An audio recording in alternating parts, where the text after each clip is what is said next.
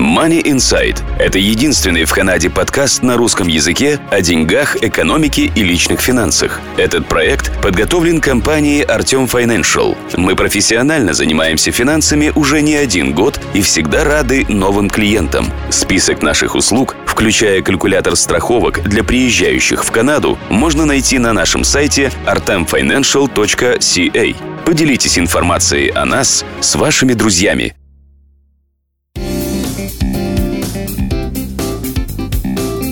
Здравствуйте! Вместе с компанией Артем Financial, создателем Money Insight, подкаста о деньгах и финансах, я, Марина Буланцева, приветствую вас и предлагаю послушать очередной романс о финансах.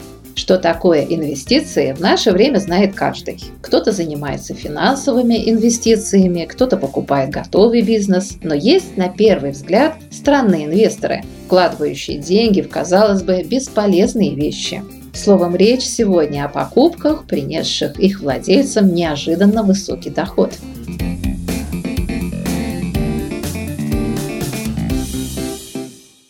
Зачем человеку деньги? Деньги нужны человеку, чтобы о них не думать, писали братья Стругацкие. Кто, по мнению сильной половины, не думает о деньгах? Правильно, их прекрасные спутницы. Однако здесь все не так просто. Взять, к примеру, брендовые вещи. Платья, обувь, аксессуары.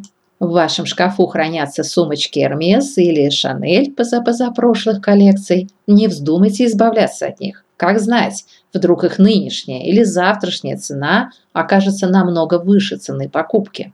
Самая дорогая крокодиловая сумка от Hermes была сделана в 1984 году и продана на аукционе Кристис в Гонконге за 382 тысячи долларов. Сошлюсь на сайт Финуслуги.ру, который утверждает, что цена этой сумочки обусловлена не только использованием натуральной кожи рептилии, но и инкрустацией бриллиантами в белом золоте. По сравнению со стоимостью этого дамского аксессуара, названного по имени высочайшей горной системы Земли Гималаи, цена за самую дорогую сумочку Шанель кажется скромной – всего 8 тысяч долларов. Мужчины, кстати, тоже не отстают от своих половин в тратах на всякие люксовые штучки. Как можно пойти в спортзал в видавших виды кроссовках? Хотя, к примеру, использовать кроссовки Nike Air Easy по их прямому назначению могут себе позволить далеко не все. Фанаты этого бренда знают, что кроссовки лучше бы хранить дома, покуда доходность кроссовок, странное словосочетание, не правда ли, может достигать 250%.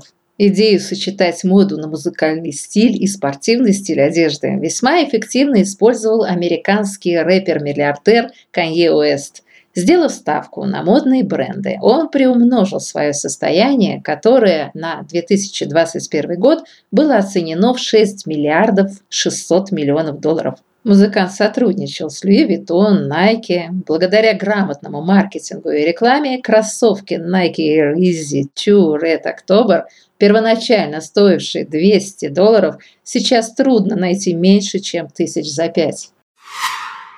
Кто из брутальных мачо не имеет у себя домашней коллекции алкоголя?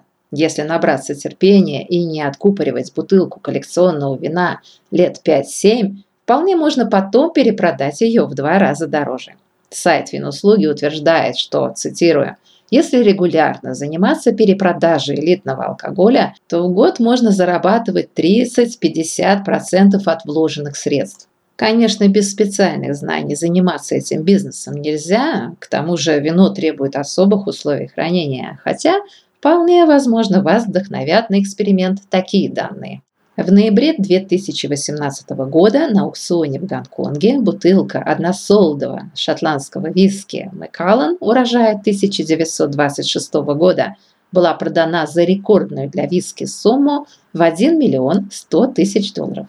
Всего таких бутылок было произведено 12. Каждая из них имеет уникальное оформление. Поясним, что дизайном этого виски занимался итальянский художник, один из крупнейших представителей поп-арта, живущий во Франции, Валерио Адами.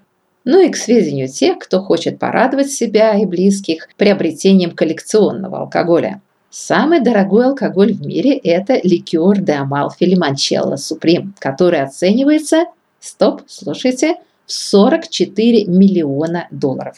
Особую ценность, опять же, представляет его бутылка, украшенная редким бриллиантом с весом 18,5 карат и тремя бриллиантами в 13 карат. Всего в мире две такие бутылки. Виноделие, поп-арт. Нельзя ли о чем-то попроще? Оглядитесь вокруг. Подоконники в вашей квартире заставлены цветочками, а если среди них карликовые деревья, те, что мы называем бонсай? Увлечение этими деревьями пришло к нам из Японии. Выглядят они оригинально, но только уход за ними требует особого терпения. Но это того стоит, если купить растения в специализированном магазине, не забыв получив сертификат с отметкой, что дерево соответствует ряду требований и достойно носить название бонсай. Цена на молодое дерево может быть и 50, и 200, и 500 долларов, однако по прошествии примерно 10 лет его можно продать в несколько раз дороже. Если вашему бонсаю будет лет 20-30, вы можете рассчитывать на 10-15 тысяч долларов. А если оставите в наследство внукам, то они, продав его тысяч за 50, наверное, мысленно скажут вам спасибо. Уж сколько твердили миру, что просиживать за видеоиграми днями, ночами вредно для здоровья, а ситуация только усугубляется. Однако не спешите отказывать своим близким и себе в этом увлечении, покуда дело это может оказаться весьма прибыльным, в том числе, если игрок коллекционирует винтажные и редкие видеоигры. Marketplace eBay, международный аукцион Heritage предлагают как запечатанные с неповрежденной упаковкой, так и распечатанные версии игр. Понятно, что первый стоит дороже. Здесь же можно найти игры от популярных авторов студии, выпущенные малыми тиражами. Существует даже рейтинг стоимости WATA, где игра получает отметку от 0 до 10 баллов в зависимости от сохранности. Так, в интернете можно найти информацию о том, что запечатанную копию Super Mario Bros. на eBay купили за 30 тысяч долларов, а ее более раннюю версию с 9,4 баллов по шкале WATA продали за рекордные 100 150 долларов.